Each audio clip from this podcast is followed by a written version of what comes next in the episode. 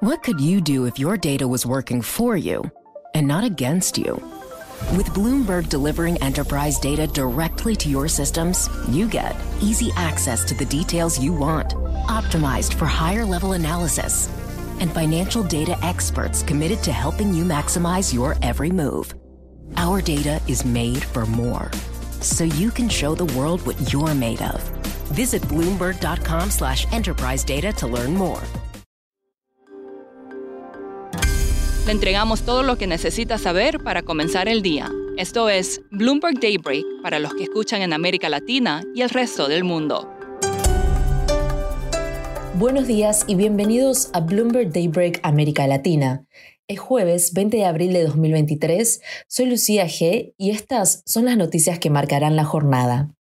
Los futuros de las acciones estadounidenses caían junto con los bonos europeos esta mañana, tras resultados empresariales desiguales y mientras los inversores estudiaban la última evaluación de la economía estadounidense en busca de pistas sobre la senda de las tasas de interés.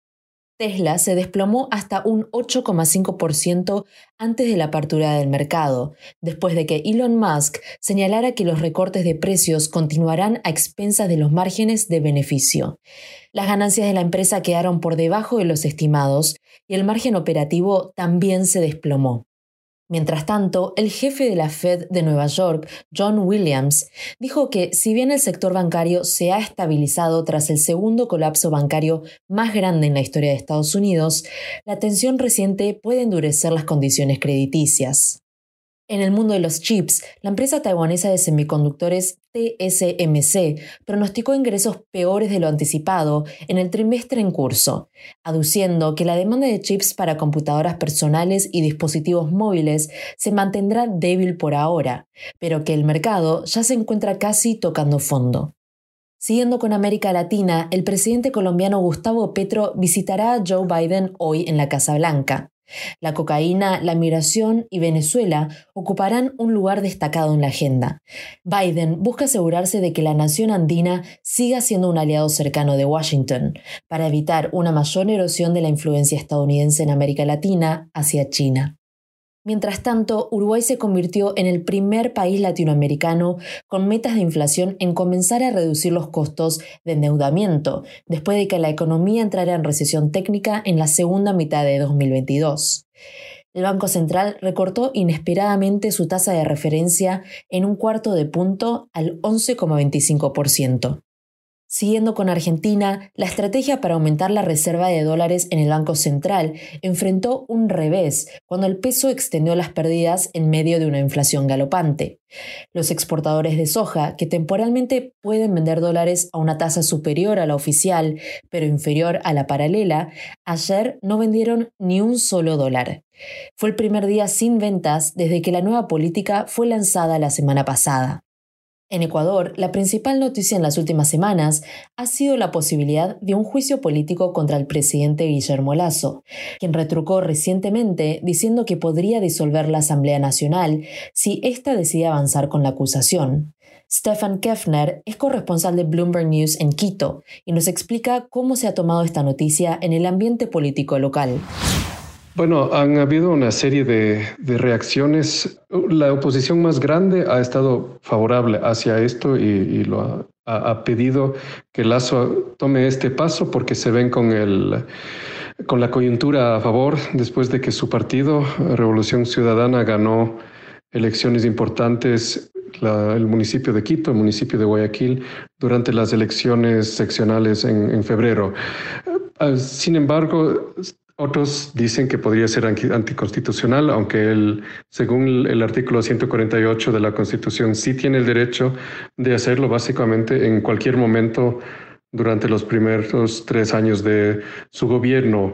Eh, y obviamente uno tiene que mirar que la Asamblea es menos popular aún que el presidente con una aprobación de tal vez 9%, eh, y entonces muchos asambleístas actuales perderían sus curules y por eso esto se puede ver como una amenaza velada también a la Asamblea.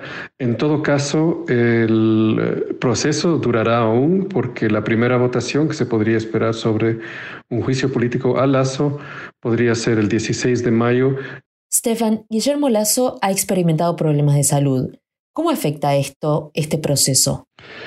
Un poco por el momento. Obviamente es una señal de debilidad física del presidente que ha tenido una serie de problemas de salud y su imagen se ve en esto debilitado. Sorpresivamente se anunció que este quebranto de salud, que incluye una, fiebre alta, eh, hasta llevó a que cayera en cuidados intensivos, ¿no? de los que ha salido. Entonces, habrá perdido una semana de trabajo porque no se espera darle de alta antes del viernes. Hace, hace poco se quebró eh, una pierna en un accidente doméstico, ¿no? Entonces todo esto sí obviamente da una imagen debilitada. Pero mientras tanto, este largo proceso del juicio político, según las reglas políticas ecuatorianas, eh, está siguiendo su, su, curso en la Asamblea, en la Comisión de Fiscalización, donde, que es un paso, paso previo de, de control político obligatorio. Y para terminar, una noticia preocupante. El algoritmo de TikTok sigue empujando a niños vulnerables al suicidio. La popular aplicación asegura que está haciendo mejoras, pero enfrenta una avalancha de demandas después de múltiples muertes. Puedes leer más sobre el tema en la investigación de Bloomberg Business Week. Eso es todo por hoy. Soy Lucía G. Gracias por escucharnos.